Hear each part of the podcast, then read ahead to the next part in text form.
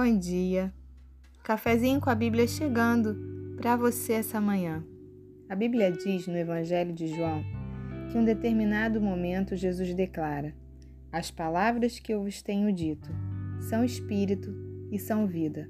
E eu desejo que essa manhã essas palavras possam impactar o seu coração, a sua alma, a sua vida, de tal forma que você não seja a mesma pessoa no final desse áudio.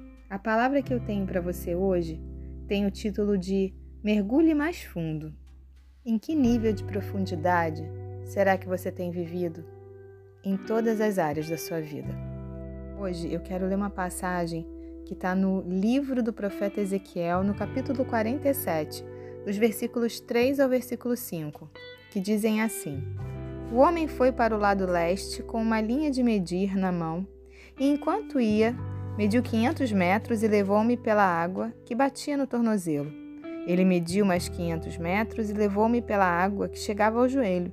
Mediu mais 500 metros e levou-me pela água que batia na cintura.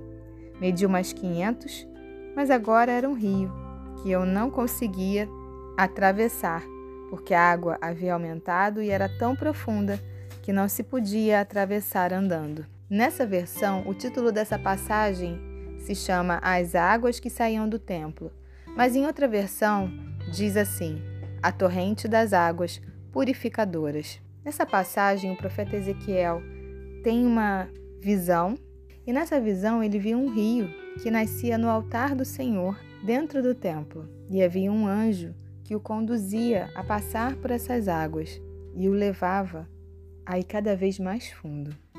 Tão fundo que em determinado momento o profeta já não podia mais atravessar caminhando, mas ele precisava nadar.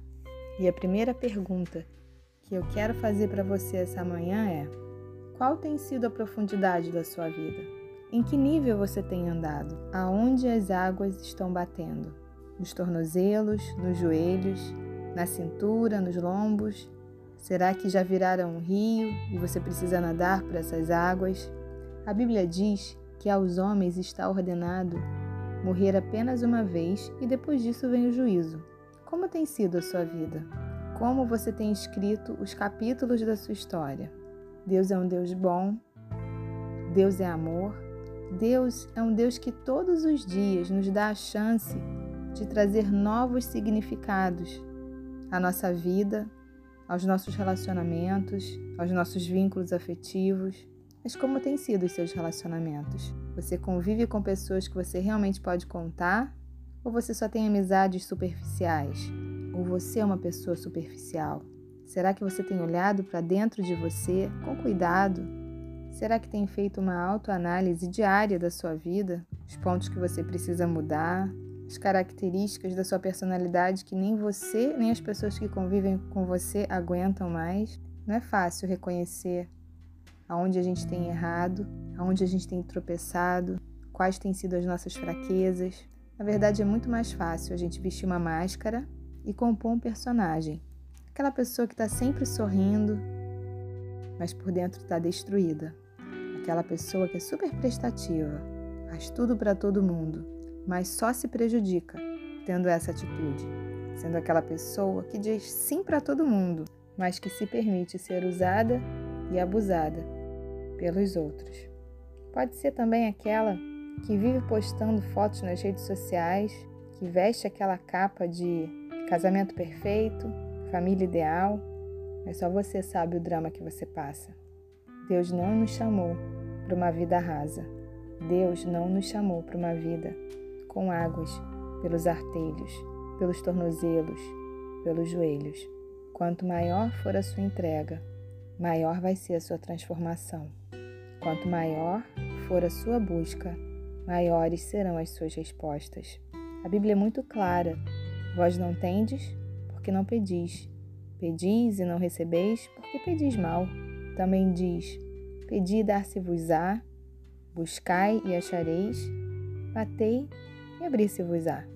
Então, por que até hoje as portas não estão se abrindo para a sua vida? Porque até hoje você vive o mesmo problema. Porque até hoje você luta as mesmas guerras. Jesus disse: As palavras que vos tenho dito são espírito, são espírito e são vida. Mas você lê a palavra, você lê a Bíblia, você sabe que palavras são essas, que são espírito e são vida? Aliás, que vida é essa que você tem vivido?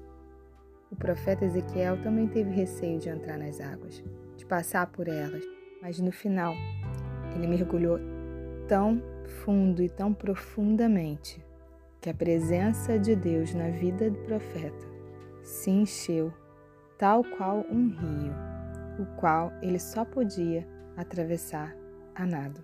Que essa manhã você tenha sede dessa presença, você busque a Sua palavra e você mergulhe tão profundamente nessas águas que você receba a cura que você precisa, as respostas que você espera e as soluções que você busca. Que Deus te abençoe e te dê uma semana abençoada. Um beijo.